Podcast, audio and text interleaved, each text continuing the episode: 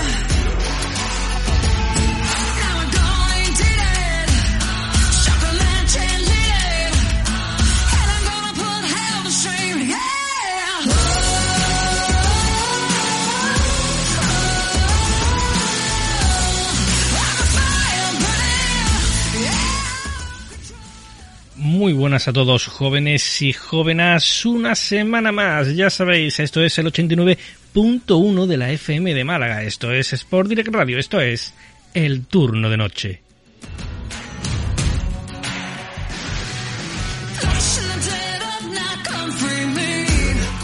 Ya sabéis, Sport Direct Radio, que además de en el 89.1 de la FM de Málaga podéis oírnos también en el streaming. ¿Cómo? ¿Dónde? Muy fácil, a través de nuestra página web sportdirectradio.es y a través de la aplicación TuneIn.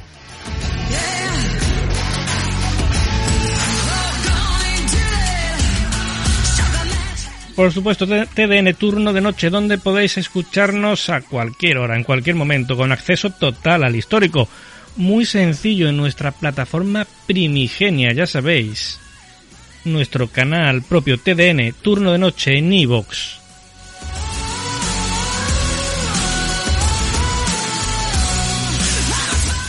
Y por supuesto, igualmente nos encontraréis en iVoox en la mayor fonoteca del misterio el canal podcast de Misterio gestionado por el inigualable y magnífico Maki de Sevilla.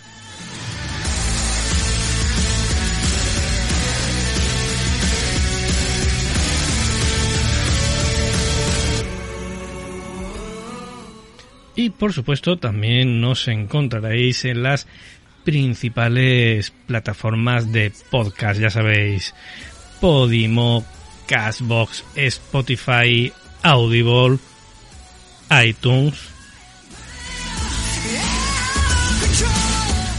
Vamos, que si no nos escucháis es porque no queréis.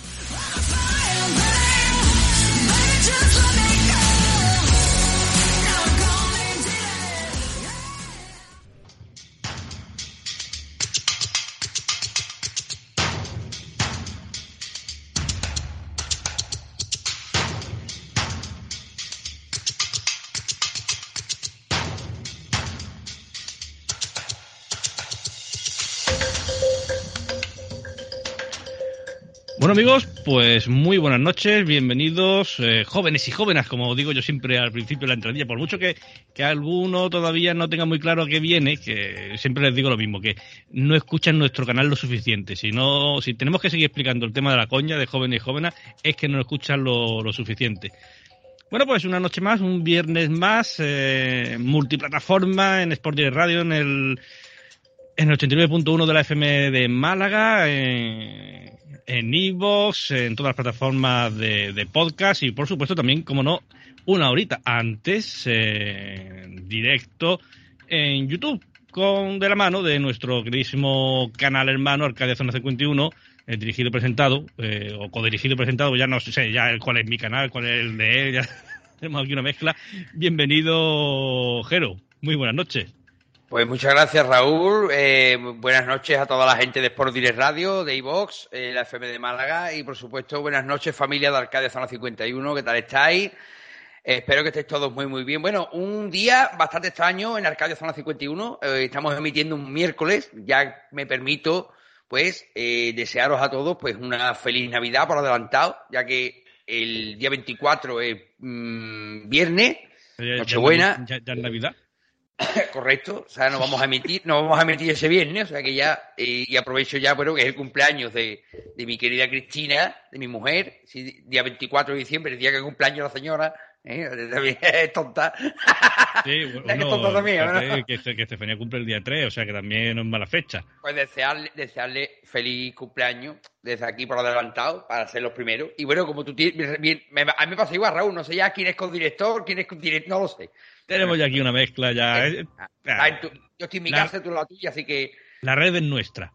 Correcto. Eh, pues bueno, es un tema que, bueno, Raúl, yo tenía muchas ganas de tratar contigo porque íbamos atrasándolo, atrasándolo por motivos de agenda, por motivos de temas que sociales y noticiales o noticieros que llaman la atención y reclaman nuestra atención.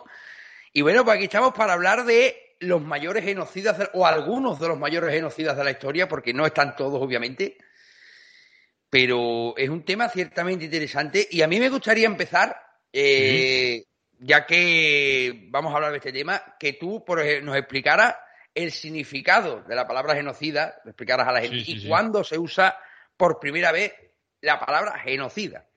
Pues eh, veréis, el, término genocidio hace referencia a la persecución y aniquilación sistematizada de un grupo social o colectivo, amparándose en toda clase de razones políticas, religiosas o étnicas. Fue utilizada por primera vez en 1944 por Rafael Lemkin, abogado judeo-polaco que abandonó Europa huyendo del nazismo y se refugió en los Estados Unidos. El término surge de la unión del griego genos, raza o tribu, y del latín cide, matar. Pero lo cierto es que, aunque no se le llamara así, el genocidio ha sido una práctica habitual desde la antigüedad, incluso la prehistoria. Muchos investigadores creen que fue la extrema violencia lo que provocó la desaparición del Homo neanderthalis, aunque es algo que todavía está, como ya sabemos, en estudio. Eh, se piensa también que el tema de los neandertales, pues, se extinguirán, pero simplemente por la hibridación, por el cruce con nosotros.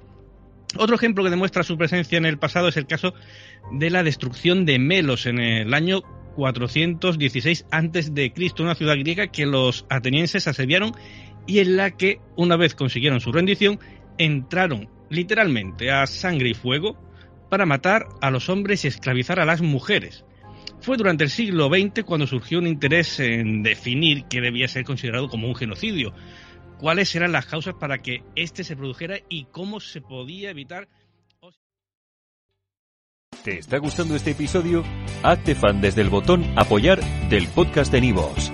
Elige tu aportación y podrás escuchar este y el resto de sus episodios extra. Además, ayudarás a su productor a seguir creando contenido con la misma pasión y dedicación.